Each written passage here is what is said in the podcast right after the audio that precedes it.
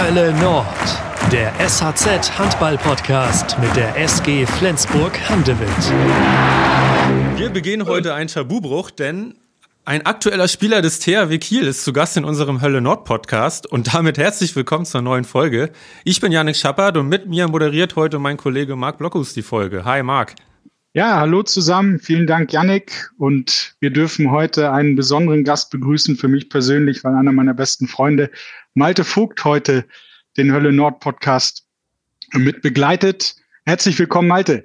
Ja, moin ihr beiden, äh, liebe Zuhörer. Schön, dass ich dabei sein darf. Freue mich über die Einladung.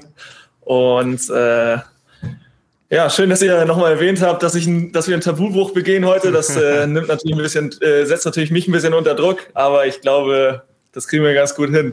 Der Aufschrei wird groß sein, vermutlich.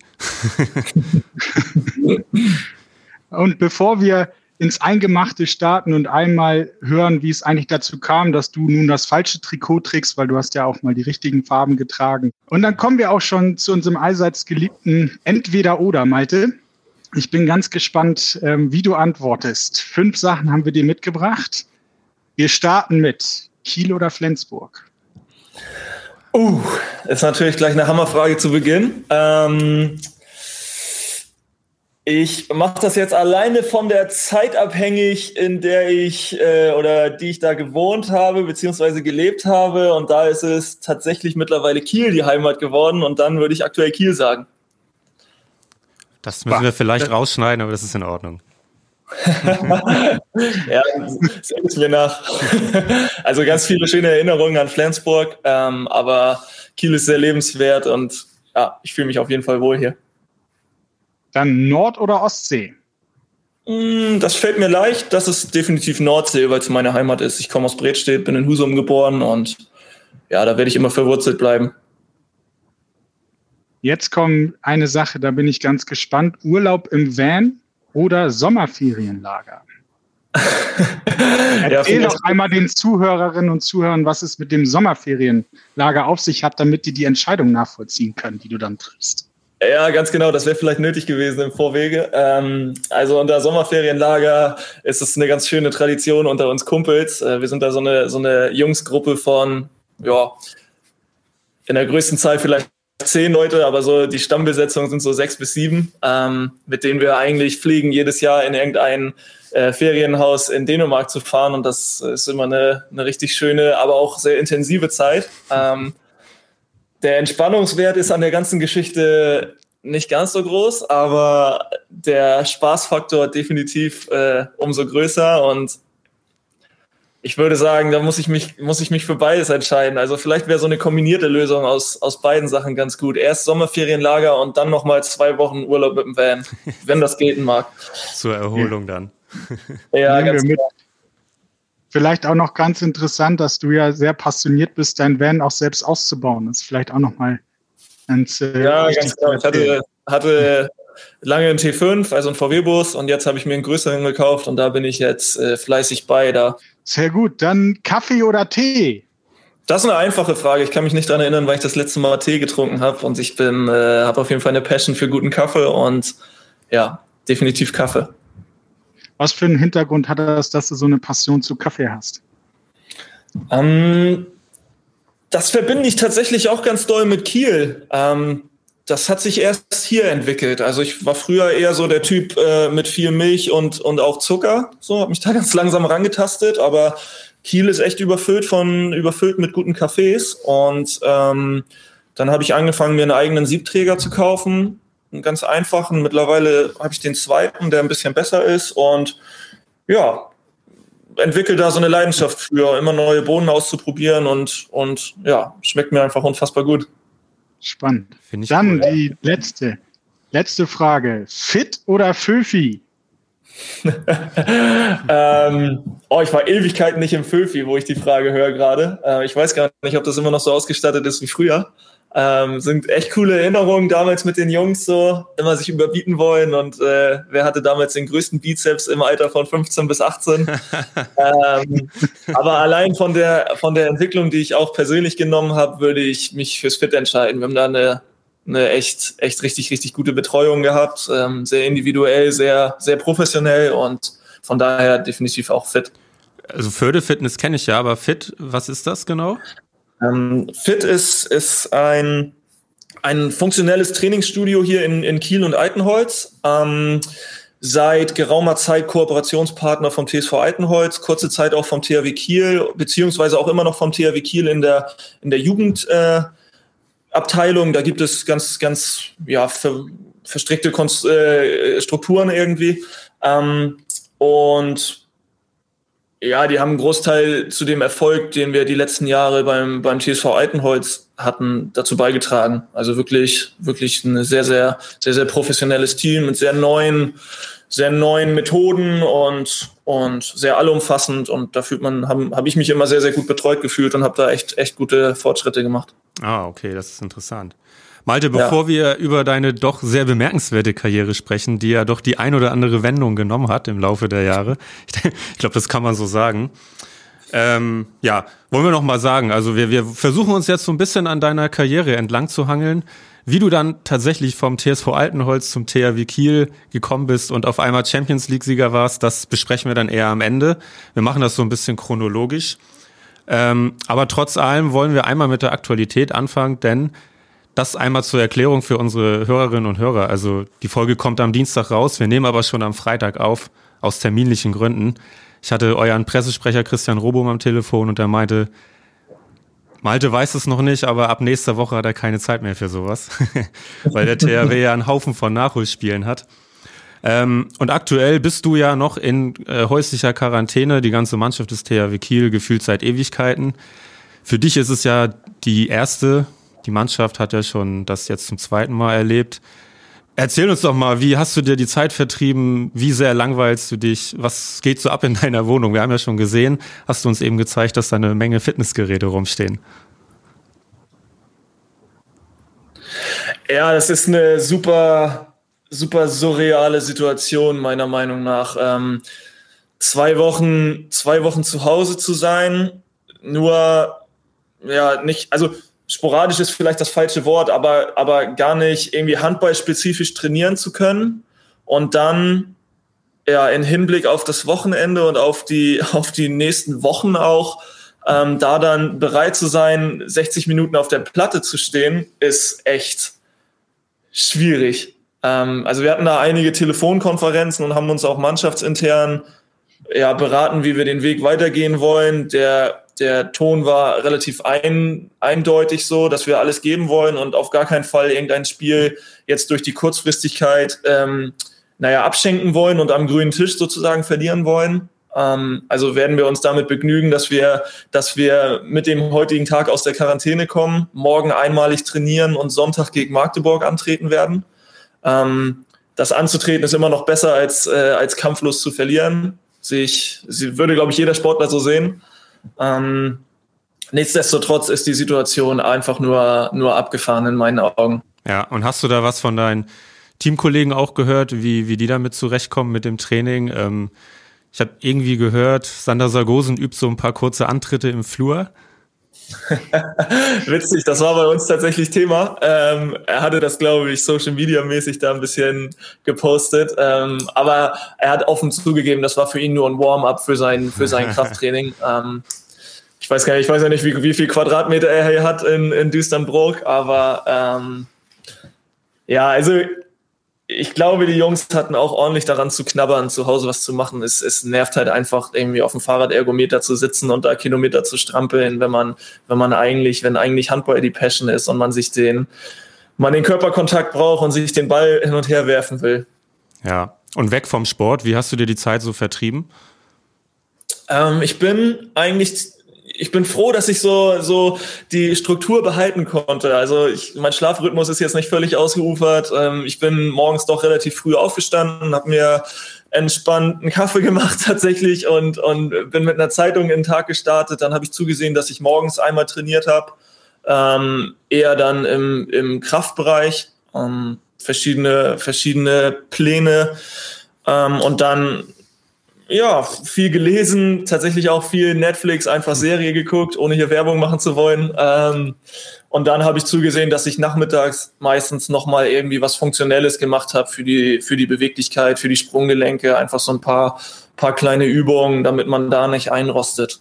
So, man soll sich dann doch wundern, wie schnell so ein Tag dann doch irgendwie umgeht, trotz dessen, dass einem sehr langweilig ist. Wie ist denn dein aktueller heißer Serientipp? Ähm, ich habe tatsächlich Ballers jetzt geguckt äh, mit Dwayne, Dwayne The Rock Johnson, in der er so ein, ein Spielerberater im, im Footballbereich äh, spielt, wo er später dann ähm, einen eigenen Verein, ein eigenes Franchise leitet. ist ganz, ganz, ganz cool gemacht. Okay, cool. Ähm, genau, ich habe schon gesagt, wir wollen ja so ein bisschen auf deine Karriere schauen. Wenn du diese Karriere mal mit zwei, drei Adjektiven selber beschreiben müsstest, hättest du da welche parat? Welche fallen dir ein? Uh, schwierig. Ähm, spontan fällt mir als erstes ein. Ähm, oh, das ist echt, das ist, das ist echt richtig, richtig schwierig. Da habe ich mir keine Gedanken drüber gemacht. Ähm, ja, spontan. Auf jeden Fall engagiert, ambitioniert. So, ich habe schon, schon immer, schon immer Vollgas gegeben, egal auf welchem Niveau das war. Und mh, mm, ja, mehr, mehr fällt mir spontan tatsächlich nicht ein. Das sind ja auch schon zwei, drei. Ja. Ganz, ganz spannende Adjektive. Marc, wir wollen eine kleine Zeitreise machen mit Malte. Wir wollen mal so an den Anfang der Karriere schauen, wo es losging. Ähm, ja, Malte, Richtig. wo, wo ging es eigentlich los? Wann hast du den Handball in die Hand genommen? ähm, ich habe in Bredstedt mit dem Handball angefangen. Ich habe lange, lange im Bredstedter TSV Judo gemacht, äh, was ganz, was ganz anderes. Und dann hat mein, ja, einer unserer besten Kumpel Live Klang ähm, mich mal mit zum Handball genommen und da war ich elf Jahre alt. Ah, okay, ja. das ist ja gar nicht so mega früh. Also klar ist es früh. Nee, tatsächlich. Ich bin jetzt nicht mit dem, mit dem Handball in der Hand aufgewachsen oder groß geworden oder geboren worden, so in, in dem Sinne, sondern bin da relativ, relativ spät zugekommen. Aber dann umso intensiver. Also wirklich beide Wochenendtage da in der Halle gewesen, äh, die Spiele von sämtlichen Jugendmannschaften beobachtet, die Herren- und Damenmannschaften verfolgt, äh, immer irgendwie das komplette Wochenende in der Halle verbracht. Also das war dann wirklich, wirklich Kickstart und umso intensiver zu der Zeit. Klassiker, dass man immer auf die Halbzeit gewartet hat, dass man wieder aufs Tor werfen konnte. Exakt, das war das Beste. ja. Ein bisschen in der Halbzeit zocken, zwischendurch eine Naschitüte geholt an der Tankstelle und wieder zurück. Und es waren immer alle da. Das war, war schon eine coole Zeit von Bredstedt aus, da kannte ich dich noch gar nicht schon zur SG gewechselt. Das müsste ein Jahr, glaube ich, bevor ich dann nach Flensburg kam, also Richtung 2007 gewesen sein, zur SG gekommen. Wie bist du damals auf die SG aufmerksam geworden oder vielleicht sogar andersrum? Und wie ist das im ersten Jahr eigentlich gelaufen, bevor es das Internat noch nicht gab?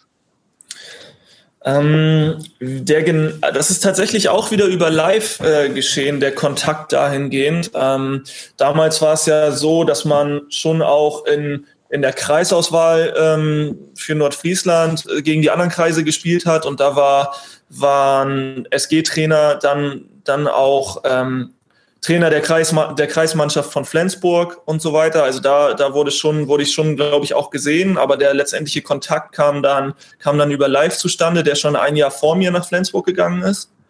Ähm, und ja, ich habe mich dann, ich kann mich noch an mein, mein erstes Training erinnern in, in der Halle vom alten Gymnasium.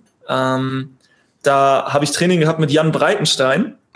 Bin ja. mega aufgeregt nach Flensburg gefahren und ähm, ich wusste überhaupt nicht, was mich erwartet. Ähm, bin, bin da reingekommen und es waren einfach so in meinen Augen, also ohne das jetzt, ohne das jetzt negativ werten zu meinen, aber es waren einfach Maschinen. Die Jungs waren so, die Jungs waren schnell und, und krass am Ball und ähm, das war alles total aufregend für mich. Das war so, äh, gefühlt war das so ein bisschen Drill, Drill-mäßig, ohne das jetzt, wie gesagt, zu negativ zu meinen, aber ich kam so aus Bredstedt und ähm, war dann plötzlich ja, einer von vielen, einer von, von, von so einem mega motivierten Haufen von Jungs, die Bock hatten, Handball zu, zu trainieren und zu spielen. Und das äh, hat mich gleich beim ersten Training gecatcht. Es war unfassbar anstrengend, ich erinnere mich noch dran, weil das echt von Linie zu Linie ging äh, und Jan uns da ordentlich gescheucht hat, aber ich habe da gleich, hab da gleich Blut geleckt. Warst du da eigentlich schon links außen? Nee, da habe ich hauptsächlich noch im Rückraum gespielt. Das war noch gar nicht so klar definiert, auch durch die, durch die Spielsysteme so vorher in der Jugend. Da war das dann ja auch öfter mal übers ganze Feld, beziehungsweise zweimal drei gegen drei und so weiter. Ähm, aber da war ich eher noch im Rückraum und habe ah, okay. auch bei der SG dann lange noch im Rückraum gespielt. Ah, okay. Wann hatte sich das, das denn? zweites Jahr C-Jugend gewesen sein, dass du da hingegangen genau. bist. Ne? Exakt. Exakt. Ja. Und äh, war, das, war das damals auch schon so, dass ihr im ersten Jahr gleich sehr erfolgreich wart? Ich meine, mit der SG hat man ja tendenziell immer mehr geschafft jetzt oder ist weitergekommen äh, als mit Bredstedt sicherlich. Ne? Mhm. Ja, wir sind, ähm, also um da auf deine Fragen nochmal zurückzukehren, bevor ich im Internat ja. äh, gewohnt habe, äh, sind die Eltern von Live und, und von mir gependelt. Also das zweite Jahr C-Jugend war, war ich dann, ähm, nee, jetzt muss ich kurz überlegen, wir sind ein Jahrgang auseinander. Also er ist ein, ich bin 93er Jahrgang und er ist 92er Jahrgang. So haben wir nur, ist ja genau dasselbe wie bei dir, Marc. Ähm, so haben wir immer nur jedes zweite Jahr zusammengespielt und in dem zweiten Jahr C-Jugend war ich dann, war ich dann ähm, sozusagen der ältere Jahrgang und bin alleine gefahren und da sind dann meine Eltern tatsächlich ähm, viermal die Woche von Bredstedt nach Flensburg gefahren mit mir. Haben sich während des Trainings die Zeit im, in der Stadt oder im Citypark oder, oder so ver, vertrödelt so und äh, haben mich danach wieder abgeholt und sind wieder mit nach Hause gefahren. Also da muss ich schon, muss ich denen auch sehr, sehr dankbar sein, was die in, in mich und meine Zukunft und auch in, in die handballerische Zukunft meines Bruders so investiert haben. Ja, das ähm, muss man auch dazu nennen, dass dein Bruder ja dann auch irgendwann zur SG gewechselt ist und die dasselbe Spiel nochmal wieder hatten. Ja, exakt. Also wirklich unfassbar, was, die, was, die, da auch, auch auf sich genommen haben. Also da ja. muss ich wirklich ganz, ganz viel Dankbarkeit denen entgegenbringen. Ähm, das erste Jahr in Flensburg war sehr erfolgreich. Wir sind, äh, wenn ich mich richtig erinnere, NOV-Meister geworden. Ähm, weiter ging es in der Jugend einfach noch nicht. Also war das schon der größte Titel, den man holen konnte auf der Ebene. Ähm, von daher spricht das auf jeden Fall für sich. War die richtige Entscheidung. Spannend. Ja, und dann war das Jahr 2007 rum. Ich weiß, aus der damaligen Zeit. Das muss irgendwie auch in Richtung Ende 2007, Anfang 2008 gewesen sein, als damals mein damaliger Trainer aus Aldunstädter Zeiten, Sascha Zollinger, mich ansprach, ob ich nicht äh, Lust hätte, im Sommer mit ihm zur SG zu kommen, ähm, weil 2008 dann unter dem Trägerverein Get in Touch dann die erste Akademie in der Friesischen Straße 73 in der ersten Etage aufgemacht hat. Ähm, ich weiß, habe es noch vor Augen, als wäre es erst gestern gewesen. Und ähm, wie hast du damals davon erfahren und wie, was ging dir so durch den Kopf, als du davon das erste Mal erfahren hast? Und war das eine schnelle Entscheidungsfindung oder hast du lange überlegt, von zu Hause wegzuziehen? Um, das muss man ja sagen, man ist damals ja 14, 15 gewesen. Ne? Mhm. Und ich bin jetzt schon ja. gespannt auf eure Geschichten, Leute. Also. das kannst du auch sein.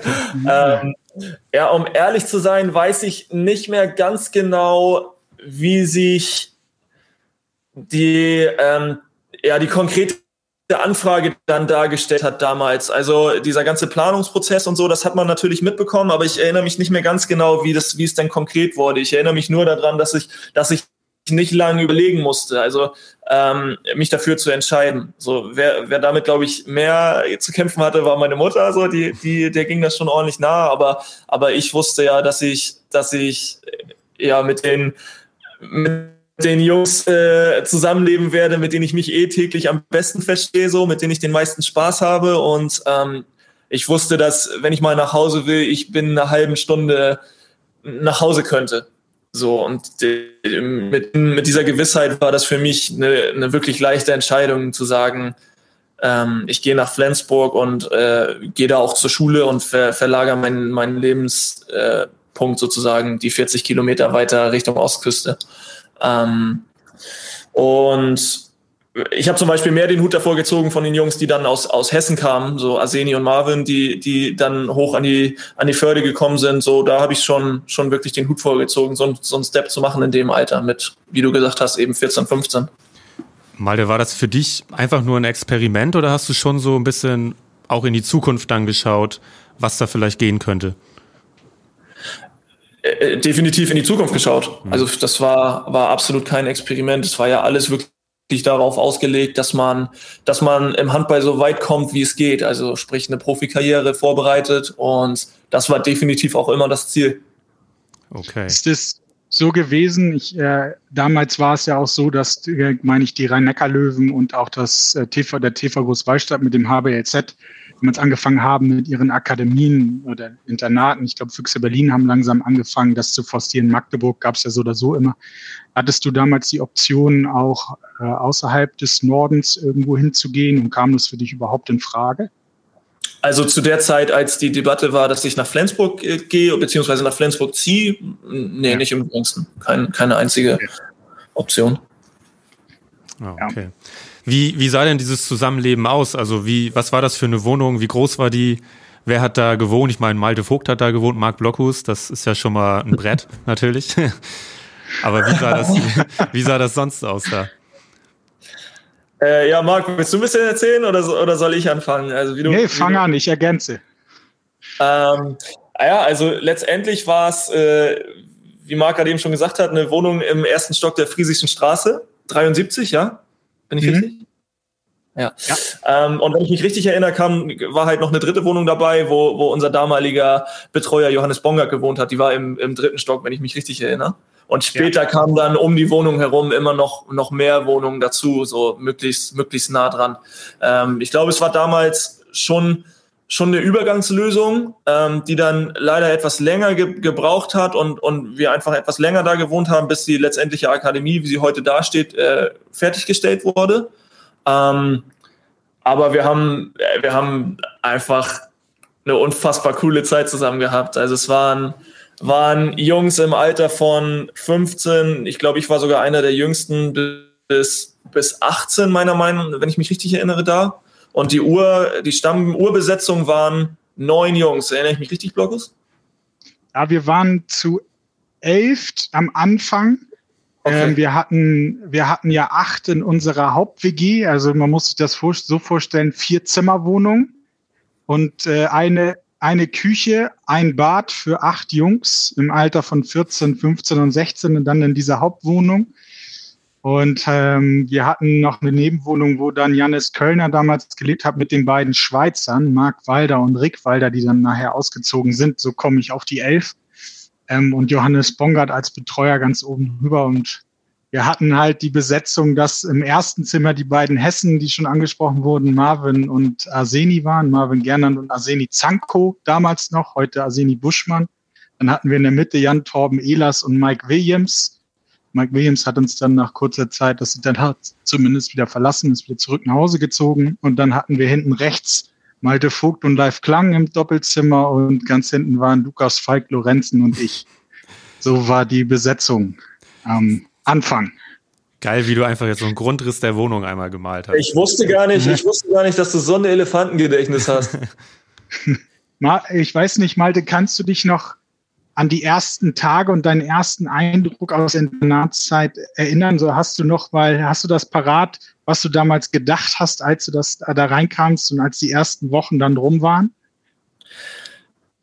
Ja, das ist unfassbar cool. Ähm, alleine mit Lifey auf einem Zimmer zu sein. Wir hatten da, wir haben da stets und ständig unser Zimmer irgendwie umgebaut, um die perfekte, um die perfekte Position auf dem Fernseher zu haben, weil wir unfassbar viel FIFA gezockt haben auf der Playstation. Ich erinnere mich noch. Es war halt zu der Zeit Sommerferien und ich wundere mich im Nachgang wirklich, wie wir das, wie wir das körperlich hinbekommen haben. Also kann man sich so vorstellen, wir waren halt in der Vorbereitung und wir haben, haben in der Jugend schon dann zwei, teilweise dreimal am Tag trainiert und das, das zeitweise auch schon früh morgens. Und wenn man dann, klar, es gab, es gab eine gewisse Bettruhenzeit, so, das war, glaube ich, 23 Uhr, wenn ich mich richtig erinnere, dass wir schon irgendwie in unseren Zimmern sein sollten. Aber mal Butter bei die Fische, so, wenn du, wenn du einen Haufen Jugendlicher so zusammenbringst, äh, dann müssen wir uns nichts vormachen, dass wir, dass wir bis in die Puppen gezockt haben zusammen und einfach echt eine gute Zeit hatten. Und wenn man dann irgendwie morgens um vier, fünf im Bett war, zwei, drei Stunden Schlaf gehabt hat und dann dreimal am Tag trainiert hat, wie gesagt, wundere ich mich rückblickend, dass man das körperlich ausgehalten hat über die paar Wochen. Und es war einfach, ja, es war cool. Es war, war eine richtig, richtig, richtig geile Zeit. Wir, wir, lass uns mal euer Zusammenleben noch ein bisschen vertiefen. Der Name Jan Torben Ehlers ist ja schon gefallen. In Verbindung mit dem Wort Betreuer, glaube ich, passt an dieser Stelle auch ganz gut. Ja, wir haben eine Nachricht von ihm, die wir uns mal anhören wollen. Puh, äh, was für ein Glück, dass äh, Vogt und ich damals den grandiosen Entschuldigungsbrief an unseren Betreuer geschrieben haben. Wer weiß, wo Malte sonst handballtechnisch geblieben wäre. Dafür, dass Malte außerhalb der Halle für jeden Spaß zu haben war und trotzdem immer 110 Prozent in der Halle gegeben hat, kann ich und viele weitere Weggefährten ihm sicherlich nur den größten Respekt zollen. Wer am Freitag immer so fleißig sein Zimmer fürs Wochenende gereinigt hat, der hat sich auch die Bundesliga, wenn auch im falschen Trikot, verdient. Entschuldigungsbrief an den Betreuer, Malte. Ich bin oh gespannt. Mein Gott. Ich bin gespannt. Ähm, oh mein Gott, ich, ich. Jetzt muss ich aber wirklich überlegen, was für eine Aktion das denn jetzt war. Ähm, also ich. Ich kann dir auf die Sprünge helfen. Ja, hilf mir kurz auf die Sprünge, bitte, Marc. Es, wir saßen alle in einem Zimmer und ähm, ihr hattet auf jeden Fall Getränke zu euch genommen, die nicht ab acht waren oder ab zwei. Ja, genau. Ich glaube, ich glaube, er hat uns beim Biertrinken erwischt, ne? was ja absolut, äh, was absolut untersagt war, halt einfach in unserem, in unserem Alter und auch in unserem, in unserer sportlichen Ambition. Das haben die, die Regularien einfach nicht hergegeben damals. Und ja, ich erinnere mich haargenau, wir waren wirklich, wir hatten wirklich die größte Angst, dass wir rausfliegen. Und ja, das war zu der Zeit so einer der größten Fehler unseres Lebens. So, keine Ahnung, wenn, wenn Johannes nicht da war, waren wir die Größten. Und als er uns dann erwischt hat, konnte er mal sehen, was wir dann doch für kleine Boobs waren, die, die dann wirklich um, um Verzeihung gebettelt haben. Ähm, ja, haben wir mit Feuer gespielt und sind mal kräftig erwischt worden. Aber was stand in diesem Entschuldigungsbrief? Der muss ja gut gewesen sein. Ich erinnere mich nicht mehr ganz genau an den Wortlaut. Das war ja auch, war ja auch sehr situativ, aber ich glaube, wir haben schon deutlich gemacht, was wir, was wir erreichen wollen in, in dem, was wir, was wir da tun, warum wir da wohnen und was für ein Ziel wir verfolgen und dass es uns unfassbar leid tut, dass wir, ich glaube, uns war, war ganz wichtig, dass wir damit den Ruf der, der SG nicht schädigen wollten, auch wenn es nur in unserem eigenen Zimmer war. Aber wir haben da schon sehr weit ausgeholt und äh, auch sehr klar deutlich gemacht, dass es uns leid tut. Herrlich. Man muss, man muss ja dazu sagen, dass wir, dass nicht nur Malte und Jan Torben in den Zimmer waren und Janis Kölner, glaube ich, gehörte auch noch dazu. Wir waren zu fünft oder zu sechs und das waren die genannten waren nicht die einzigen, die Bier getrunken haben, es waren nur diejenigen, die erwischt wurden. das war einfach der Hintergrund und deswegen mussten wir keinen Entschuldigungsbrief schreiben. Also hat ein spricht gewisser ja Mark Block. Spricht ja auch dafür, was wir für einen Zusammenhalt hatten da und dass wir uns da nicht gegenseitig an, ans Bein gepinkelt haben äh, und die anderen Jungs in Schutz genommen haben, die sich genauso denselben Bockmist erlaubt haben wie wir. Und äh, das, ja, kleine Jugendsünde. Sehr schön. Das mit dem aufgeräumten Zimmer am Freitag hörte sich, hatte so einen ironischen Unterton. Ja, da weiß ich gar nicht, was, was Jan Torben da von mir will. Also ich hatte das Gefühl, dass unser Zimmer mit am ordentlichsten war andauernd. Also vielleicht lag es daran, dass wir, dass alle immer bei uns abgehangen haben, weil wir den größten Fernseher hatten. Da haben wir uns nie was vorwerfen lassen, dass wir, dass wir übers Wochenende mal gepennt haben und dass unser Zimmer aussah wie Sau. Marc, wie sah dein Zimmer aus? Um ehrlich zu sein. Lass mich da mal einhaken. Lass mich da mal bitte einhaken. Das sah immer aus wie geleckt, als wenn du bei der Bundeswehr gewesen wärst. Du hast sogar dein Bett jedes Mal gemacht. Also. Ja, das habe ich, aber um ehrlich zu sein, das kann man jetzt ja auch offen zu erzählen, habe ich äh, meine Bettwäsche lange nicht gewechselt. Jetzt äh, ziehen sich wahrscheinlich die Fußnägel hoch hier bei den Zuhörerinnen und Zuhörern. Das ist im Nachhinein hätte man das vielleicht anders machen können. Malte, würdest du sagen, ich meine, so ein Internatsleben, auch wenn es ja ein Internat der ersten Stunde war, noch nicht alles so richtig ausgereift, äh, verlangte vielleicht auch zu viel von so jungen Leuten? Denn ich meine, klar, Alkohol war ein Thema, viele andere Sachen abseits des Handballs sind natürlich Thema in dem Alter. Ähm, dann wohnt ein Betreuer oben drüber. Ist es vielleicht auch, ja, muss das eigentlich nicht passieren, was euch denn passiert ist, dass ihr da mal erwischt wurdet? Ähm, ja, es ist schon in gewisser Art und Weise viel verlangt von Jungs in so einem, in so einem pubertären Alter, sag ich mal. Ähm, Jungs in dem Alter tendieren einfach dazu, sich immer überbieten zu wollen. Immer einer muss cooler sein als der andere, einer muss stärker sein als der andere. Da muss diese Aktion nochmal getoppt werden durch irgendwas. Ähm, da muss man schon, schon aufpassen. Ich bin auch, ja, ich bin auch froh, dass sich bei manchen Sachen keiner irgendwie verletzt hat oder so, was wir da so an, an Spielen teilweise gemacht haben oder an, keine Ahnung, ich erinnere mich an irgendwelche Soft-Air-Schlachten, die wir auf dem, auf dem Flur gemacht haben, wo wirklich in jedem Zimmer irgendwie einer gehockt hat, der und einer musste dann durch den Flur rennen und möglichst nicht getroffen werden und sowas. Also, dass sich da nicht, nicht jemand mal schwerwiegend verletzt hat. Ähm, ja, ist schon ein Wunder irgendwie. Wobei ich mich gerade erinnere, ich habe mir mal kräftig den Zeh aufgeschnitten an irgendeiner Fußleiste bei so einer Aktion. Da musste ich mal in die Notaufnahme. ähm, aber ja, es ist persönlich schon, schon, sehr, schon sehr viel verlangt. Ähm, das bedarf einfach dann auch einer, einer engen Betreuung und einer Hand, die dann, die dann führt und gewisse, gewisse Prinzipien einfach auch aufzeigt und gewisse Moralvorstellungen. Und es, es verlangt vor allem ein ganz klares, eine ganz klare Leitlinie, die einem die SG Flensburg-Handewitt auch schon damals sehr, sehr nahe an die Hand gelegt hat und, und da Verhaltenskodexe vorgelegt hat und die wir mal abseits von dem jugendlichen Mist, den wir dann doch gebaut haben, grundsätzlich schon sehr verinnerlicht hatten und auch gelebt haben einfach und auch immer noch leben. So. Ja. Mein jugendlichen Mist gab es ja dann auch später noch in der Akademie, als es noch professioneller aufgestellt war. Ja, das wirst du ja auch nie, das wirst du ja auch nie verhindern können. Das, das wäre ja, das wäre ja auch klinisch. Also ähm, Jungs und also Jugendliche sollen ja auch Jugendliche sein und in ihrer Entwicklung da auch gewisse Sachen einfach durchmachen, meiner Meinung nach. Und das ist bei uns nichts anderes gewesen und das wird auch jetzt bei den, bei den noch professionelleren Strukturen das Gleiche bleiben und das wird es auch noch über Generationen, meiner Meinung nach. Und so soll es auch sein. Und wir haben natürlich nachher auch, ähm, also man muss sagen, mit der Zeit hat sich, hat sich die Anzahl der äh, Internatsmitglieder ja auch wirklich äh, stark entwickelt. Ich glaube, wir waren nachher teilweise auch knapp über 20. Wir haben ja mehrere Wohnungen auch über die Jahre dann da angemietet in demselben Komplex, um das alles abbilden zu können. Und ähm, wir waren ja so der Urkern des Ganzen und äh, auch dieser Urkern des Ganzen ist ja heute, und das zeigt es ja auch, noch eng freundschaftlich verbunden. Und das macht es, glaube ich, aus, auch da, die Zeit damals. Ne? Wir hatten, man kann sich das so vorstellen, wenn du 24-7 aufeinander hockst, weil du im Zweifel in dieselbe Klasse gehst. Also Malte, Live und ich sind in dieselbe Klasse gegangen, haben in derselben Mannschaft gespielt, haben in derselben Wohnung gewohnt. Du hast ja keinerlei Privatsphäre. Ähm, also der, äh, der eine weiß über den anderen eigentlich immer alles, der kriegt zumindest alles mit. Und das sind natürlich so Themen, die schweißen auch zusammen. Ist nicht immer cool, wenn man das manchmal man dem einen was erzählt hat und gesagt hat, behalt das für dich, dann war das zehn Sekunden später bei dem anderen. Ähm, und die, die, das Ganze der Tat wusste es, aber das hat halt diesen, dieser Zusammenhalt, der trägt sich heute auch noch in der Freund oder findet sich in dieser Freundschaft wieder. Und auch zu diesem Thema, wenn man jetzt losgelassen wird als junger Mensch.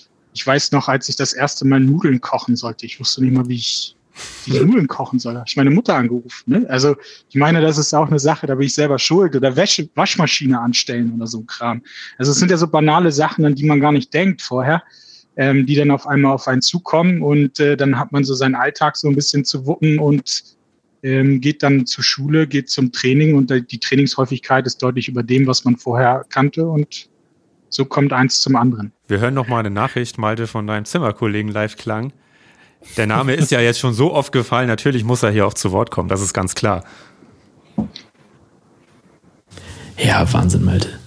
Ich bin ja nun seit Kindheitstagen hautnah dabei, auch von neben dem Spielfeld. Ähm, ja, irgendwie von den Anfängen in den Gärten unserer Eltern, ähm, über die wahnsinnig prägende Zeit im Internat mit den Jungs, die wir immer noch ganz gerne aufleben lassen. Ähm, bis zum großen Titel in 2009 in Baunatal. Ja, ich glaube, es hat niemand gezweifelt, dass du nicht genug Talent hast ist natürlich in Kombination mit deinem äh, Ehrgeiz, deiner Motivation, deiner wahnsinnigen Disziplin. Ähm, ich beziehe jetzt erstmal auf den sportlichen Teil. Ja, absolut herausragend. Ja, wir sind alle unfassbar stolz und äh, da spielt es auch quasi keine Rolle, in welchem Trikot du nun spielst. Danke an Live Klang. Wie lasst ihr denn, Marc, Malte, wie lasst ihr das Internatsleben denn eigentlich aufleben? Trefft ihr euch regelmäßig mal, wenn es natürlich keine Pandemie gibt? Äh, das, das, ähm, das Sommerferienlager wäre ein ganz klassisches Beispiel dafür, weil, weil tatsächlich äh, ja fünf, nee, wir sind zu viert aus äh, von mit den Jungs, die, die damals auch im Internat gewohnt haben. Jan Torben, Blockus, du, Live und, und ich. Ähm, und das sind so Möglichkeiten, wo wir, wo wir dann auch in alten in alten Erinnerungen schwelgen, ne? mit, mit, keine Ahnung, reichlich Bier und, und lauter Musik und einfach einer schönen Zeit. So, da kommen immer die alten Stories auf den Tisch und wir, wir lachen uns gegenseitig aus und äh, also das ist, ist schon immer cool und das wird auch, das wird auch bis an unser Lebensende so bleiben, denke ich. Und Malte, eine Sache, die Live ja auch angesprochen hat, die uns natürlich bis heute verbindet, und das ist ja in der Chronologie dann eigentlich auch der nächste, das nächste Highlight bei uns gewesen, 2009 die deutsche Meisterschaft im Baunatal. Ähm, Nochmal zurückblickend, ähm, erzähl mal ganz kurz, wie kamen wir eigentlich dahin, weil das ja doch ein paar Sachen waren, die dazu geführt haben, dass wir es überhaupt geschafft haben. Und wie hast du das Wochenende im Baunatal wahrgenommen? Das äh, jemand so einen kleinen Eindruck bekommen und ich werde wieder ergänzen, falls das relevant ist. ja, also wir haben ja, wir haben ja damals regulär gar nicht die Meisterschaft gewonnen, ähm, sondern sind Zweiter geworden hinter dem TSV Kurzhagen, welche damals auch eine richtig, richtig gute Truppe hatte, so ganz, ganz eingeschworener Kieler Haufen, ähm, die in dem Jahrgang über Jahre einfach auch schon immer echt gut waren. Ähm, der Verein hat dann aber verzichtet, weiter zu spielen, ähm, auf die größer, größeren Turniere, NOHV-Meisterschaft dann gar nicht mehr weitergespielt und hat uns quasi den Vortritt gelassen und über diesen Weg sind wir dann die Steps gegangen bis hin zum, bis hin zum Final Four in, in Baunatal. Und das, ähm, das Wochenende war ja unfassbar aufregend und intensiv. Wir hatten den SG-Bus, damals mit, mit reichlich Eltern auch dabei und wir sind in so einem riesen, in so einem riesen Mob aus Spielern und Eltern und Fans äh, darunter gefahren und ja, wollten, wollten alles geben, damit wir, damit wir da gewinnen. Und ähm, ja, an, an, ich, ich erinnere mich nicht mehr so sehr an die Spiele selbst, weil ja, das mittlerweile einfach ein bisschen zu, zu fern ist. Blokus, du hast da sicherlich noch ein paar Details, Details parat mit deinem, mit deinem Gedächtnis. Ähm, ich, ich kann mich nur, nur an die Rückfahrt erinnern und beziehungsweise auch an, an die Szenen der Eltern nach dem gewonnenen Halbfinale, was die für eine Party im Hotel abgefeiert haben. Da sind immer noch legendäre Fotos. So, das war schon, schon echt cool, was das allgemein, das Gesamtgefüge für ein, für ein eingeschworener Haufen war. Also das habe ich in unfassbar guter Erinnerung.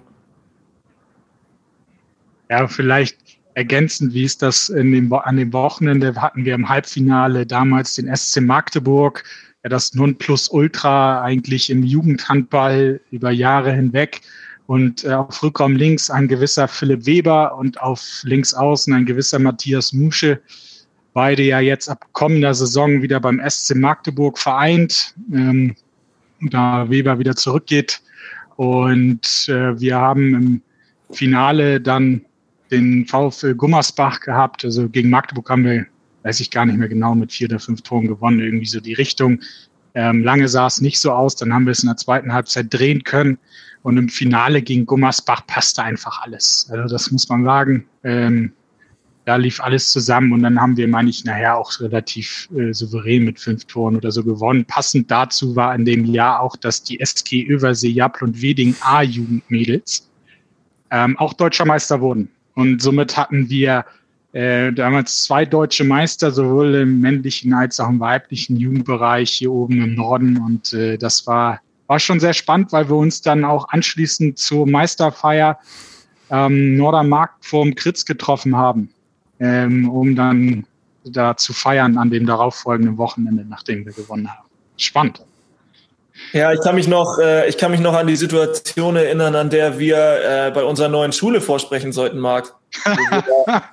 ja, das stimmt. Wo wir, wo wir, live verboten haben zu sprechen. Also wir sollten, Hintergrund der Geschichte ist, wir wollten, wir wollten die ähm, vom Fördergymnasium aufs, aufs alte Gymnasium wechseln, einfach aufgrund der, der räumlichen Lage zur Friesischen Straße, weil es für uns einfacher war, morgens, morgens zur Schule zu kommen und ähm, ja, wir sollten dann beim Oberstufenleiter Herr Kurt vorsprechen und das war tatsächlich der, der äh, Folgetag der, der Rückfahrt, oder? Oder war das von, der, von dieser Party? Ich, ich ja, weiß nicht. Wir sind genau. nee, so, ja, Sonntag ja zurückgekommen nach dem Finale nachts. Um Montagmorgen waren wir zum Vorsprechen mit Burger King Krone ja. und Meister-T-Shirts und Medaillen zum Bewerbungsgespräch am alten Gymnasium, live Malte und ich. Und Leider, äh, ja kurzerhand mal verboten zu sprechen, weil er noch gar nichts Gescheites rausbekommen hat und auch keine Stimme hatte. Also mussten, mussten Marc und ich das äh, irgendwie regeln. Und ja, ich glaube, wir haben, wir konnten doch überzeugen. Also ihr seid alle auf dem alten Gym gelandet am Ende. Ja. Ja, wir haben es geschafft. Der Hintergrund war, dass Lewe Volkwarzen, der, der Vorsitzende von Get in Touch, ähm, ja Lehrer war zu dem Zeitpunkt am Fördergym und alle Neulinge vor allem am Fördergym dann untergebracht wurden. Ja, ja, ja. Mann, wir könnten, glaube ich, ewig über, über diese Zeiten quatschen. Also ihr könntet quatschen, ich würde einfach nur zuhören, weil das super Spaß macht. Aber Maltes Karriere hat natürlich noch ein paar andere Geschichten zu erzählen. Ähm, Malte, wann gab es dann eigentlich die ersten Berührungspunkte mit den Profis von der SG bei dir? Ähm, in meinem ersten Jahr A-Jugend habe ich, glaube ich, ein, zwei Male mittrainiert, aber das war eher, eher sporadisch. So, das waren aber die ersten Berührungspunkte. Ähm, da erinnere ich mich auch noch, dass Marc da regelmäßig immer mittrainiert hat und auch schon gespielt hat ähm, im älteren Jahrgang der A-Jugend. Und in meinem zweiten Jahr A-Jugend habe ich dann tatsächlich schon mein, mein Bundesliga-Debüt gegeben. Das, äh, das war an Weihnachten, das weiß ich noch, das war gegen Barling, da habe ich, hab ich drei Tore geworfen. Ähm, ja, war geil für mich. Ähm, erinnere ich mich noch, dass, dass Dirk Schmeschke nach dem Spiel zu mir kam und sagte, wie kackfrech hast du denn dein, du kommst hier in die, in die Bundesliga und äh, wirfst so kackfrechen Dreher als, als erstes Tor. Also gut ab, Malte. Das war cool werde ich auch immer in Erinnerung behalten. Ähm, und wie war es vorher? Ja, dann hat dann Lubo angerufen und gesagt, Eggy ist krank, äh, ich brauche dich oder wie war das? Äh, ja, tatsächlich. Er war, er war verletzt zu der Zeit und dann ähm, ja, war ich die, war ich die Option. Konnte ich, äh, konnte ich einspringen und habe es ganz gut gemacht. Ähm, und dann, ja, in dem Jahr hatte ich, hatte ich noch keinen Vertrag, habe aber wie gesagt da regelmäßig mittrainiert und war, war da auch äh, angegliedert und dann in meinem also in meinem zweiten A-Jugendjahr und dann in meinem ersten Herrenjahr, äh, Saison 12, 13, ähm, war ich dann fester Bestandteil, hatte meinen, meinen ersten Profivertrag und war in der Saison ja zweiter Mann hinter, hinter Anders Eggert. Und wenn man hinter jemandem wie Anders Eggert zweiter Mann ist, dann glaube ich, ist das mit Spielzeit ein bisschen schwierig gewesen, ne? ja, das triffst du sehr gut. Ähm, Aggie ist ein unfassbar sympathischer, witziger Typ, dem man überhaupt nichts böse nehmen kann, der immer sich um alle, um alle kümmert und das war ein unfassbar cooler Positionspartner, auch zu der Zeit in meinem Alter. So, ich konnte unfassbar viel von dem lernen, ähm, habe mir viele Dinge abgeschaut, habe hab ihn immer bewundert, wie mit welcher Leichtigkeit er seine seine Tore macht, irgendwie Dreher, Leger, sonst was macht und es wirkte einfach immer so, als wenn ihm das gar keine Mühe kostet. Und diese, diese Lockerheit und Leichtigkeit habe ich immer bewundert und habe sie lange Zeit dann nicht haben können, weil ich, weil ich dazu tendiert habe, mir einfach unfassbar viel Druck zu machen. Ähm, und ja, wie du schon gesagt hast, ist, das ist nicht ganz einfach gewesen, sage ich mal, von einem, von einem sehr gehypten Jugendspieler, der annähernd immer 60 Minuten gespielt hat, äh, sehr viele Tore gemacht hat, dann in so eine Situation reinzurutschen, dass du, dass du zweiter Mann bist. Oft, ähm, ich kann mich noch erinnern, in der Saison haben sich dann ein, zwei zu, zu Saisonbeginn verletzt. Dann wurden, wurden Transfer, äh, sind Transfer, Transfers abgeschlossen worden und es wurden Leute nachverpflichtet. Und dann waren wir für die Bundesligaspiele zu viele. Damals war es noch so, dass nur 14 Spieler eingetragen werden konnten auf dem Spielberichtsbogen. Und dann war es in ganz vielen Situationen auch einfach so, weil Eggy der Dauerbrenner war, der äh, seltenst verletzt war und immer seine Leistung gebracht hat, also in zumindest 99 Prozent der Spielen, war das dann leider oft so, dass, dass man teilweise auch hinter der, der Bank saß und gar keine Möglichkeit hatte, ins Spiel irgendwie einzugreifen. Und das war schon, das hat schon am, ja, am, am Selbstbewusstsein, am handballerischen Selbstbewusstsein und auch am, ja, am, am, ja, am Selbstwert so ein bisschen genagt, auf jeden Fall. Mhm. Und sonst, wie hast du dich so vom, vom Standing in dieser erfahrenen, äh, erfolgreichen, ja, erfolgreich war die SG ja, doch, da war sie schon wieder erfolgreich. Es gab ja vorher eine kleine Durchstrecke. Ähm, als so junger Mann, wie hast du dich da vom Standing her gefühlt in dieser Umgebung?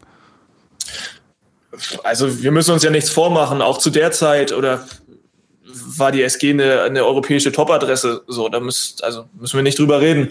Ähm, und das, ja, das Verständnis dafür hatte ich auch schon als, als 18-Jähriger in so eine Mannschaft reinzurutschen. Das, das war schon eine unfassbare Ehre. gleichermaßen war das aber auch für mich so ein bisschen, ja, eine, ist schwierig zu beschreiben, eine, eine, eine gewisse Hürde, weil ich mich neben all diesen, neben all diesen Stars und neben all diesen, diesen Weltklasse-Spielern schon auch irgendwie klein gefühlt habe in, in, in meinem Alter damals. Und das war so mein persönlicher, mein persönlicher Struggle. Da gab's der überwiegende Teil der, der, der Jungs war sehr, sehr aufgeschlossen, hat einen voll integriert und immer, immer gepusht. Ähm, aber es gab auch ein, zwei Charaktere, die einfach schwierig waren und äh, wo man so eine, wo man irgendwie so eine kleine Missgunst gespürt hat. Und das, das hat einen, hat mich zumindest persönlich dann oft runtergezogen. Und das, das konnte ich nicht ganz so gut verarbeiten. Und ich war zu der Zeit dann vielleicht auch noch nicht erwachsen genug, als dass ich das, das handeln konnte. Mit dem Wissen von heute, Malte, was du hast, was äh, würdest du jetzt jungen Spielern, die vielleicht mal in so eine ähnliche Situation kommen, so was hättest du anders gemacht, was würdest du denen raten? Ähm, ich würde jungen Spielern raten, die, die ja in, in eine Bundesliga oder in, in eine Top-Truppe kommen, ähm, nie den Respekt zu verlieren vor den einzelnen äh, Persönlichkeiten, wie auch immer, ähm, aber sich auch nicht unterbuttern zu lassen. Das ist leicht gesagt so, das, das weiß ich auch, aber ähm, jeder, jeder Junge oder, oder jedes Mädchen, das in so eine Mannschaft reinrutscht, hat hat gezeigt, dass sie das Talent dafür hat und hat dann auch seine Daseinsberechtigung da und ähm, auf irgendeine Art und Weise es geschafft. Und ähm, dieses Selbstverständnis sollte man nicht verlieren, sondern man sollte, sollte ja, das, das für sich erkennen, das für sich äh, verinnerlicht haben und, und sich das nicht nehmen lassen durch, ja, auch mal kleine, kleine Downs, sage ich mal, oder ja, Ebbephasen in der Spielzeit oder, oder sonst irgendwas. Einfach, und das ist mein, mein Hauptmantra, einfach die Lockerheit nicht verlieren. Das ist spannend, hast du richtig äh, stark gesagt gerade, finde ich. Ähm, gab, gab es eine Möglichkeit, dass es über dieses Jahr bei, den, bei der SG hinausgeht für dich oder war das denn frühzeitig klar, dass du 2013 was Neues machst? Ähm, nee, die Möglichkeit gab es nicht. Ich hatte ähm, äh, ich, ich weiß nicht mehr ganz genau, in welchem, in, an welchem Datum das war, aber es war relativ früh, ich glaube, glaube gerade zur Jahreswende oder so, Anfang Januar, ein Gespräch mit Jubo unten im Föfi, das weiß ich noch, da hat er mir gesagt, dass ähm, er meine Perspektive nicht, nicht bei der, bei der SG sieht, zumindest nicht kurz- oder mittelfristig, sondern dass ich erstmal, dass ich mich erstmal sozusagen freischwimmen muss und ähm, bei einer anderen Adresse das, das machen muss. Ähm, und dementsprechend wurde mir die, die Möglichkeit nicht eröffnet. Okay. Auch wenn ich äh, auch wenn ich es äh, natürlich gerne gerne gemacht hätte. So. Ja. Marc hat sich mit seinem Elefantengedächtnis, wie du es so schön nennst. Er hatte übrigens sich auch an das Barling-Spiel erinnert, hat er vorher schon angekündigt, dass das dein mhm. erstes Spiel da war. Ähm, hat er sich auch erinnert, dass du dass ihr in einer Vorbereitung wart und dann kam zum Beispiel ein Hampus Wanne dazu zum Probetraining in Schweden im Trainingslager. Ähm, der ist es ja dann, der ist ja dann auch der neue Linksaußen geworden, ne, 2013 ähm, und hat natürlich auch eine mordsmäßige Entwicklung gemacht, äh, die man vielleicht damals noch gar nicht absehen konnte. Ja, ja, es war wahrscheinlich so, dass äh, zu der Zeit ähm, Jubo oder oder auch ähm, die Vereinsführung ähm, nicht die Perspektive in mir gesehen hat, ähm, eine, ja, ein Nachfolger für Anders Egger zu sein, langfristig. Und ähm, die Entscheidung, dann Hampus zu verpflichten, ähm, hat sich ja nun mal in seiner, in seiner Leistung und in seinem Stellenwert, den er jetzt für die Mannschaft aktuell hat in Flensburg, äh, ja voll bestätigt. Und da kann man einfach nur sagen, Hut ab für, für diese Weitsicht und für dieses ja, für dieses Auge da bei Lubo oder bei, bei Mike oder bei, bei Dirk, so, das kann man, äh, muss man neidlos angestehen. Also, und das tue ich auch. Ich kann mich noch an die Situation erinnern, wo ich, äh, wo ich, das ist ein, jetzt vielleicht ein kleiner Sidefact, ein bisschen off-topic, wo ich äh, mit, mit Altenholz auf Mallorca war im Megapark und das äh, Champions League Finale gesehen habe, wo oder das Halbfinale gesehen habe, wo Hampus dann diesen Leger macht über ja, über den ja, Kopf ja. vom ähm, vom Barcelona Keeper. Äh, und da war ich schon, an dem Moment war ich schon so, ja, kacke, das hättest auch du sein können. So, das war, das war schon, schon ein Moment, wo der sehr an mir genagt hat. Da war ich auch ein bisschen sentimental, aber ja, ist verdaut. Krass, ja. Ich habe noch da in der Saison äh, stand ich auch, da war ich noch als Fan auf der Nordtribüne in der Zeit. Ähm, ich erinnere mich an das Spiel gegen Ademar Leon, wo du 60 Minuten ran musstest, weil Eggert nicht dabei war. Ähm, und ich erinnere mich sehr gut, Marc, da waren wir zusammen zur C-Trainer-Lizenz in Malente. Die SG spielte Champions League in Montpellier mit einer ziemlichen Rumpftruppe. Äh, ich glaube, Malte, du hast da ganz viel gespielt. Ähm, Volkwarzen hat viel gespielt und ihr habt das Ding am Ende gewonnen. Ja, das war aufregend. Ähm, da sah es lange ja nicht so aus und wir hatten auch echt, wir hatten echt eine ja, Personalnot zu der Zeit. Ich, ich weiß nicht genau, wer verletzt war. Ich kann mich nur daran erinnern, dass Morten Dillard äh, Stammbesetzung in der Abwehr gespielt hat und glaube ich auch annähernd 60 Minuten in der Abwehr ran durfte. Phasenweise war ich dann vorne auf der Spitze, fünf, hab in der 5-1-Deckung die Spitze gedeckt und äh, durfte dann gegen Jungs wie Nikola Karabatic verteidigen. Ähm, also das war schon, schon echt aufregend. Ich erinnere mich an eine Szene, wo, wo Thies Jakob so ein, so Doppelwackler macht und gegen, jemanden gegen die Hand vernascht und danach so einen, so einen richtig abgefahrenen, lässigen Heber macht. Und das war, das war einfach nur ein verrücktes Spiel. Und äh, ja, wir haben dann am Ende gewonnen. Und das, das verkörpert einfach den, den Team Spirit von damals. Das war schon, schon echt cool. Malte, dann im Anschluss an die Profizeit hast du, bist du dann ja meines Wissens nach Hinstedt-Ulzburg gegangen. Ich war die ganze Zeit im Überlegen, ob das damals schon dritte Liga oder zweite Liga war. Ähm, und da bist du dann ja auch nach zur Rückserie dann Richtung Altenholz gegangen, wo du dann ja ähm, bis heute auch gespielt hast. Wie kam eigentlich der Schritt damals nach Ulzburg? Ist vielleicht jetzt für ein auch ein junger Spieler, der irgendwo in, im Profiteam dabei war, Richtung Ulzburg, äh, vielleicht auch nicht, ähm, zu, zumindest aus heutiger Sicht nicht direkt nachvollziehbar. Wie kam es dazu? Warum hast du es gemacht? Und warum ging es dann in der Rückserie auch schon wieder weg zu Altenholz? Ähm, die ganze Geschichte ist so losgegangen, dass ich nach dem Gespräch mit Lubo, dass, dass es ähm, ja mit mir und der SG erstmal nicht weitergehen würde, ähm, erstmal nicht wusste, wie es weitergeht, weil ich, ich zum Beispiel auch keinen Spielerberater hatte damals. Ähm, das war so nicht notwendig. Ähm, und ich hatte dadurch auch relativ wenig Kontakte einfach nach Handball Deutschland. So für mich war immer klar, ich, ich lebe die SG äh, so lange wie ich es kann und, und habe da auch erstmal die Scheuklappen aufgehabt. Ähm, dann bin ich über, über Tobi Karlsson, den ich da zu der Zeit dann um, um Rat ge, gefragt habe, an an Martin Schmidt geraten. Und äh, der hat mich von da, von dort an begleitet und mir und mir äh, geholfen und mich unterstützt. Ähm, und für mich äh, war es damals irgendwie so ein, so ein zweischneidiges Schwert. Ich wollte, wollte einerseits auf möglichst hohem Niveau Handball spielen, war aber noch nicht so richtig bereit, weil ich einfach so sehr hier oben verwurzelt war, familiär, Freunde. Ich war nicht bereit dafür, den Schritt irgendwie nach Süddeutschland zu gehen und weiter weg zu gehen, einfach weil ich sehr, ja, sehr heimatverbunden war. Und da war Henstedt-Ulzburg zu der Zeit eine gute, eine gute Adresse. Als ich mit denen in Gesprächen war, waren sie in der zweiten Liga und haben ähm, ja, es stand auf der Kippe, ob sie die Liga halten. Ich habe ich hab ein ja, einen Zwei-Varianten-Vertrag quasi unterschrieben. Es sah, sah eigentlich eher danach aus, dass sie in der zweiten Liga bleiben und dann wäre es für mich ein gutes, richtig gutes Niveau gewesen, um, um Spielerfahrung zu sammeln. So. Ähm, das hat sich dann leider, leider nicht ergeben. So, sie sind dann leider am letzten Spieltag abge, abgestiegen. Und so konnte ich dann oder musste ich dann in der, in der dritten Liga äh, weitermachen was für mich zu der Zeit dann keine große Thematik war. Das war ein sehr ambitionierter Verein, der, der große Ziele hatte.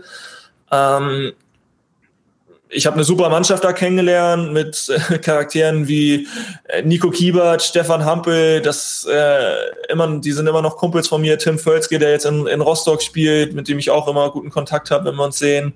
Ähm, was allerdings das Problem war, war, dass die Geschäftsführung ein bisschen auf zu großen, auf zu großen ja, Fuß gelebt hat, um das einfach einmal so ein bisschen neutral zu, zu bewerten. Ähm, und der Verein dann in die Insolvenz gerutscht ist zum Jahresende. Und ähm, ja, wir freigestellt worden. Uns, äh, uns wurde es quasi offengelegt, ob wir im Verein bleiben wollen oder ob wir gehen wollen. Viele sind dann geblieben, aber für mich war es irgendwie, was irgendwie, für mich hat sich die Option ergeben, dass ich nach Altenholz wechseln kann, weil hier Marius Kastening, der damals hier in Altenholz gespielt hat.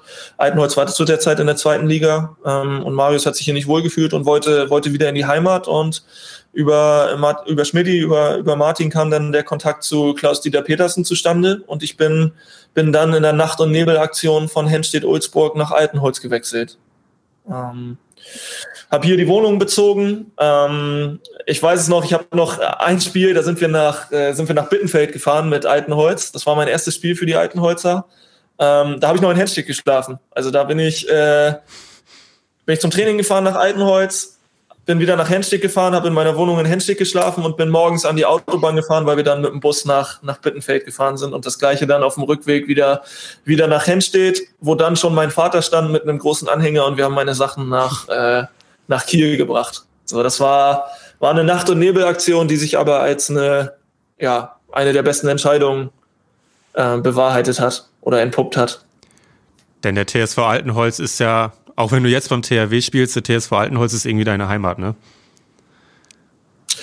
Ja, also ich spiele im, oder ich habe jetzt im siebten Jahr beim TSVA gespielt und ich habe hier genau das gefunden, was ich gebraucht habe. ein familiäres Umfeld, richtig, richtig, wenn auch im kleinen Niveau, aber richtig professionelle Strukturen. Alles, was um um den Verein herum ist, ist wirklich auf Bundesliga-Niveau gewesen über die ganze Zeit, sowohl die ärztliche Betreuung als auch die, wie eben angesprochen, ähm, Entweder-Oder-Spiel, die, die Betreuung im Athletikbereich mit dem Fit nachher.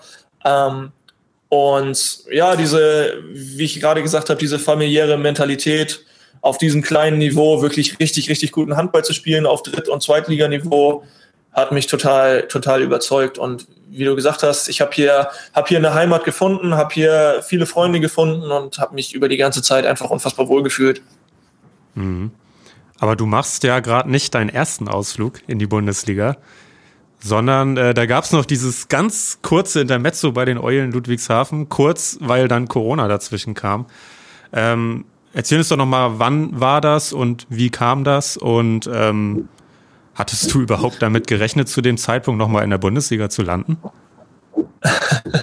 ähm, ja, um deine letzte Frage gleich zu Anfang zu beantworten. Ich habe die zwei Saisons davor auf einem richtig, richtig hohen, hohen Drittliganiveau gespielt. Also ich war, äh, habe bei Altenholz die meisten Tore geworfen und ich, ich war sehr, sehr fit oder generell waren wir alle sehr, sehr fit, aber ja, es ist man hat schon auch ein, zwei, zwei Angebote wieder bekommen. So, man, man ist über diese gute Leistung in der dritten Liga deutschlandweit auch in Fokus geraten. Da kamen Angebote rein, die ich dann aber ausschlagen musste, weil es mir einfach nicht gereicht hat, um mich zu überzeugen. Das meine ich jetzt gar nicht monetär, sondern einfach, ja, diese, das Gesamtpaket, was ich dann hier doch in Altenholz immer über die Jahre hatte, konnte ich dagegen nicht abwägen. Und so ja, war der Gedanke an irgendwie eine Bundesliga-Karriere schon eher in den, erstmal zumindest eher in den, in den Hintergrund gerückt. Ähm, ich hatte trotzdem immer Bock drauf. So, aber für mich musste es immer, für mich musste es immer alles passen. So, da bin ich, da bin ich sehr speziell. Aber ähm, ja, jetzt, jetzt habe ich, hab ich tatsächlich die, die Vorfrage vergessen, worauf du hinaus wolltest. Äh, was habe ich denn gefragt, Marc? Genau, wann, wann, das, wann das war mit den Eulen. Das war ja erste ah, genau. Halbserie oder erstes Halbjahr 2020, ne? Also letzte Saison. Ja, ganz quasi. genau. Das war vor, äh, vor zwei Wochen genau, vor einem Jahr. Also ein Jahr, zwei Wochen zurück. Ähm, am 5. Februar habe ich quasi äh, meinen Dienst da unten angetreten. Ähm, ja, ähnlich wie tatsächlich die, äh, der Wechsel von Henstedt-Olzburg nach Altenholz. Ähm, eine Aktion, die sich auch in drei Tagen abgespielt hat, sozusagen. Ähm, kurz vor Weihnachten hat sich, ähm, ja, wurde, wurden die Eulen vom Verletzungspech ähm, ja, getroffen. Janik hatte sich verletzt und ähm, ja, ganz spontan kam die Anfrage über, über meinen damaligen Trainer oder Ex-Trainer Mirko Baltic, ähm, der sehr, sehr gut mit, mit Ben Matschke befreundet ist, dem Eulentrainer. Und ähm, ja, das ich glaube, ich habe Sonntag den ersten Anruf bekommen von Ben, habe danach äh, direkt mit Lisa Hessler telefoniert, der Geschäftsführerin, und ähm, die haben mir ganz klipp und klar deutlich gemacht, dass, dass sie mich haben wollen. Also Ben ist es sehr wichtig, dass, dass man, dass ein Spieler persönlich in die Mannschaft passt, dass er das Gefühl hat, dass sich, dass, dass der neue Spieler in dieses Mannschaftsgefüge da unten passt, weil das ein sehr, sehr homogener Haufen ist. Ähm, und ja, er war anscheinend nach unserem Gespräch direkt überzeugt ich hatte Bock drauf, für mich hat es gepasst. Ähm, meine damalige Freundin hat in Heidelberg studiert, so äh, konnten wir uns da auch äh, räumlich wieder etwas näher sein und ein halbes Jahr zumindest. Und ähm, ja, ich bin dann, ich weiß gar nicht, ich glaube, es war ein Mittwoch mit einem Leihwagen, weil ich gerade meinen VW-Bus davor verkauft hatte, äh, bin ich mit dem Leihwagen da runtergedüst. Hab quasi ähm, ja zwei, zwei Ikea Kisten mit Klamotten vollgepackt, äh, meine Kaffeemaschine hier eingepackt und bin, bin da runter gedüst. Spannend. Was war, Malte, jetzt, äh, wenn du von heute auf morgen bist ja wieder im Profileben angekommen, was war das, was du vermisst hast und was hast du nicht vermisst? Ähm, es ist ein absolutes Privileg, nur von seinem, von seinem, also aus meiner Sicht betrachtet, nur von seinem Hobby leben zu können, halt äh, professionell Sport zu betreiben. Das, ähm, das geht leider viel zu oft verloren, habe ich das Gefühl, durch öffentlichen Druck, durch ähm, ja einen gewissen, durch eine gewisse Routine, die man einfach, die man einfach entwickeln muss als Profisportler. Ähm, das, das muss ich mir persönlich einfach öfter vor Augen führen, dass es, dass es dieses Privileg einfach ist. Ähm, und andersrum gesehen habe ich das während der Zeit, wo ich jetzt nebenbei mein Studium beziehungsweise gearbeitet habe und abends dann einfach viermal nach Altenholz zum Training gefahren bin, ähm, habe ich das in diesem, in diesem Moment dann auch wieder vermisst. So, es ist einfach, es ist einfach, dieses Drittliganiveau ist unfassbar anstrengend zu kombinieren. Man ist, man, man, man verdient etwas Geld, aber man kann nicht ganz davon leben, sondern man muss was anderes machen, ob es jetzt studieren oder voll arbeiten ist. Die Jungs, die voll arbeiten, ähm, die reißen 40 Stunden ab und kommen dann um 16 Uhr, 16.30 Uhr äh, nach Hause, beziehungsweise 17.30 Uhr nach Hause und, und stehen danach in der Halle. Und das ist ein Programm, das, das muss man ja erstmal fahren können. Und ähm, deswegen weiß ich umso mehr zu schätzen, wie, wie das im Profitum ist, dass man, dass man ja dieses Privileg, Privileg genießen kann. Wie, wie oft ja, konntest du dann am Ende für die Eulen überhaupt auflaufen? Das kann ja nur drei, vier Mal gewesen sein, oder? Äh, es war tatsächlich dreimal nur, ja. Ah, krass. Äh, aufgrund, ja. der, aufgrund der ja doch speziellen Corona-Lage dann, damals war, ging es dann in den ersten Lockdown und uns wurde komplett verboten zu trainieren.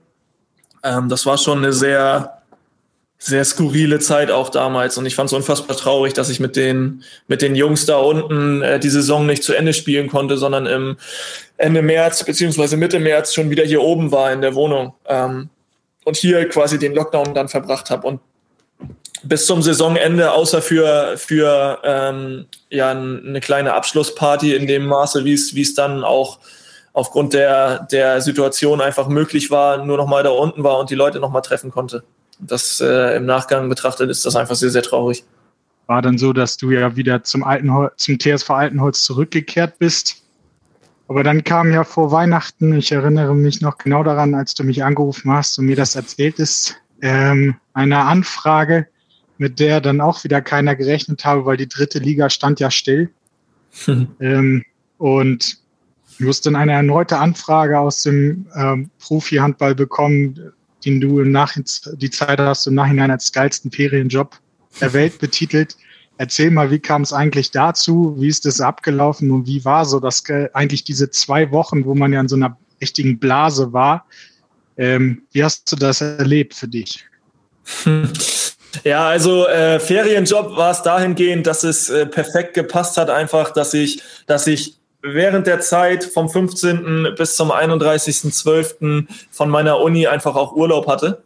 Ähm, und ja, diese, diese Anfrage, die dann vom THW kam, hat mich, hat mich mega überrascht. Also es war, war mehr als spontan. Ich erinnere mich noch, das war ein, war ein Dienstagabend, da hat ähm, nach dem Krafttraining im Fit, hat André Lorbach, mein, mein Altenholztrainer, mich, mich angerufen und äh, mir erzählt, dass, dass ich äh, ja, in der, in der nächsten Zeit irgendwie nochmal einen Anruf erhalten würde. Ähm, und hat mich gefragt, ob ich mir das vorstellen könnte. Und ja, ich habe mir natürlich aufgrund der Lage, weil, weil, es, weil es aus der Seite von André erst nur hieß, dass, dass äh, der THW jemand zum Training bräuchte, weil ähm, Magnus Landin Corona-positiv getestet wurde. Und da musste ich dann, über den Fakt musste ich dann schon einmal kurz nachdenken, weil, weil aufgrund der Situation ich, ich mich der Gefahr einfach nicht aussetzen wollte, da, da äh, ja, Corona, eine Corona-Infektion zu bekommen.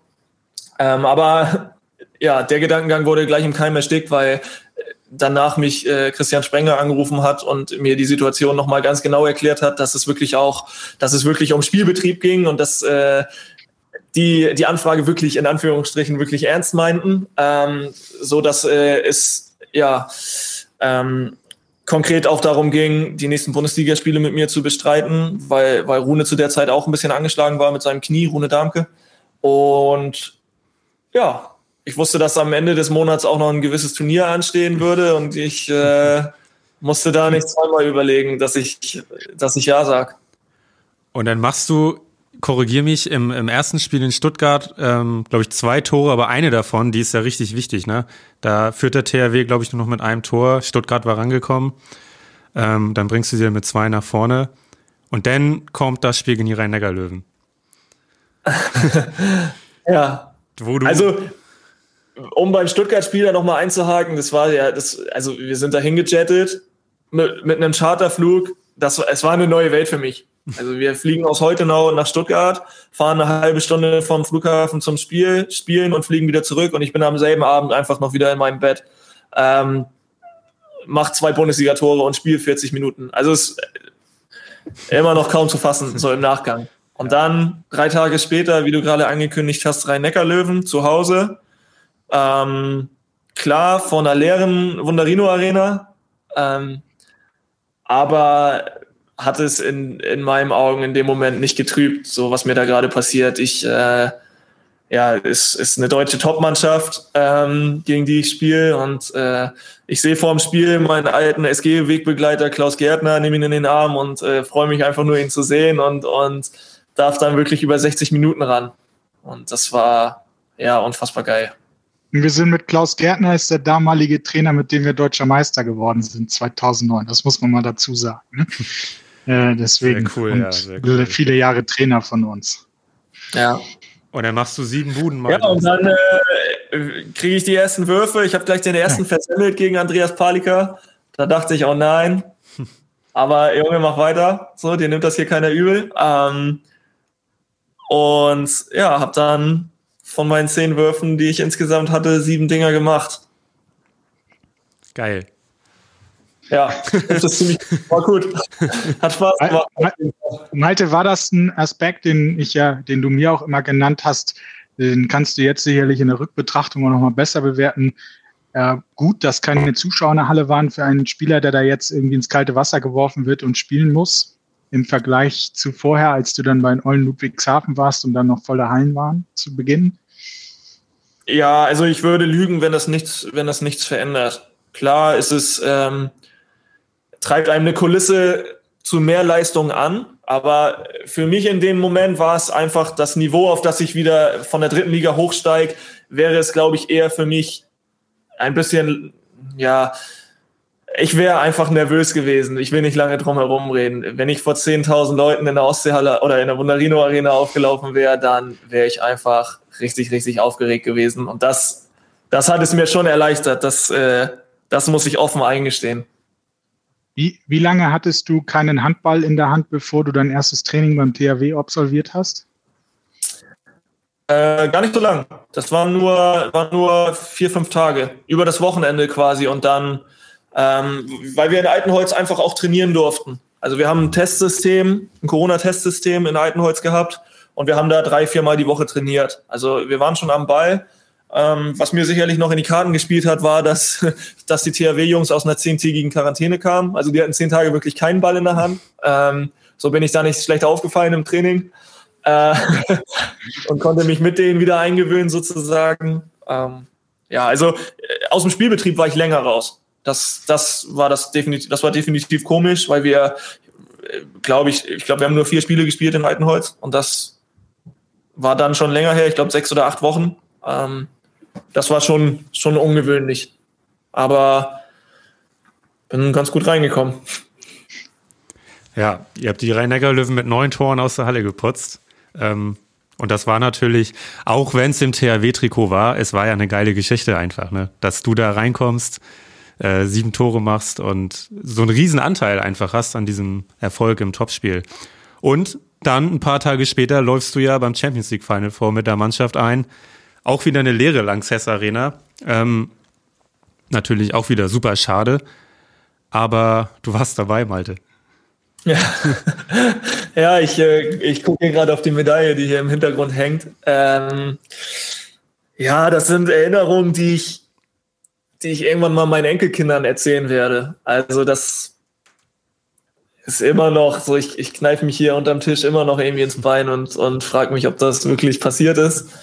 Ähm, auch wenn, wenn, wie gesagt, das vor, leer, vor leerer Kulisse stattgefunden hat, ähm, bin ich, bin ich am Spielfeld und mache mich mit den Jungs warm und, und äh, sehe einfach Top-Mannschaften, Westbrem, Barcelona, äh, Paris, so das, das ist eine ganz, ganz andere Welt für mich gewesen. Und ich habe hab versucht, für mich jeden, jeden Moment aufzusaugen. Ich wäre da gewesen, wenn Rune es nicht ausgehalten hätte. Er war mit seinem Knie einfach sehr, sehr, sehr, sehr angeschlagen, hat sich wie ein richtig, richtig großer Kämpfer da durchgeboxt durch die zweimal 60 Minuten plus Verlängerung. Ähm, und ja, ich wäre da gewesen. Einmal dachte ich kurz, jetzt geht's ins 7 Meter werfen. Da habe ich mir auf der, auf der Bank schon die, die Schulter ein bisschen durchbewegt. Das wäre natürlich irre gewesen, aber ja, unfassbare Erinnerung einfach. Aber standst du nicht sogar ganz kurz auf dem Feld im Halbfinale, meine ich? Ja, genau. Da hatte ich, äh, hatte ich 40 Sekunden durfte ich äh, mich mal bewegen. Ne, 102 Minuten bekommen kurz ah, vor der okay, Halbzeit ja, und dann, ja. dann bin ich reingekommen. Ja. Stark. Genau. Wie sehr, wie sehr fühlst du dich auch als Champions League-Sieger? Also es ist ja immer mal wieder so, klar, die Jungs, die da auf der Platte stehen und vielleicht sogar durchspielen, ähm, da sagt man dann gerne mal, die haben den größeren Anteil. Ähm, wie ist das bei dir? Wie ist dein Feeling? Ja, da würde ich, äh, würde ich das bestätigen, was du gerade gesagt hast. Also ich, ähm, ich weiß für mich, dass ich dabei war, dass, dass, äh, dass ich das erlebt habe und dass ich, dass ich offenkundig auch Champions League-Sieger bin.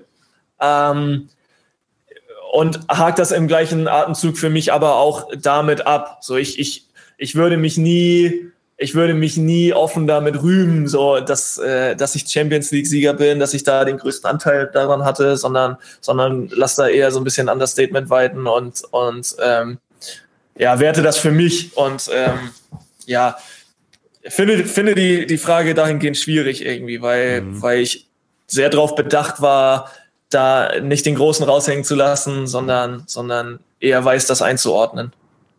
Gab es denn direkte Gratulanten aus der SG-Zeit, die ähm, zum Titel gratuliert haben? Ähm, tatsächlich Einige, ja. Ich, ich, ich überlege jetzt gerade nicht, ob es überhaupt welche gab, sondern ja. wen ich nennen muss, weil es einfach auch echt viele waren. So. Also da kam unfassbarer Zuspruch auch ähm, aus, aus richtig, richtig vielen Richtungen. Und das ja, hat unfassbar gut getan. Also es, das war unfassbar schön aus, aus, aus alten, aus, aus der Vergangenheit quasi, aus gemeinsamen Zeiten von früher, da Glückwünsche zu bekommen. Und ähm, ja, es war schön. Es war richtig schön. das Stichwort Runes Knie hast du ja schon angesprochen, was dann ja auch dazu geführt hat, dass der geilste Ferienjob dann verlängert wurde zu einer Vollzeittätigkeit für ein weiteres halbes Jahr. Wie hast du davon erfahren und ähm, musstest du für dich lange überlegen, das fortzuführen?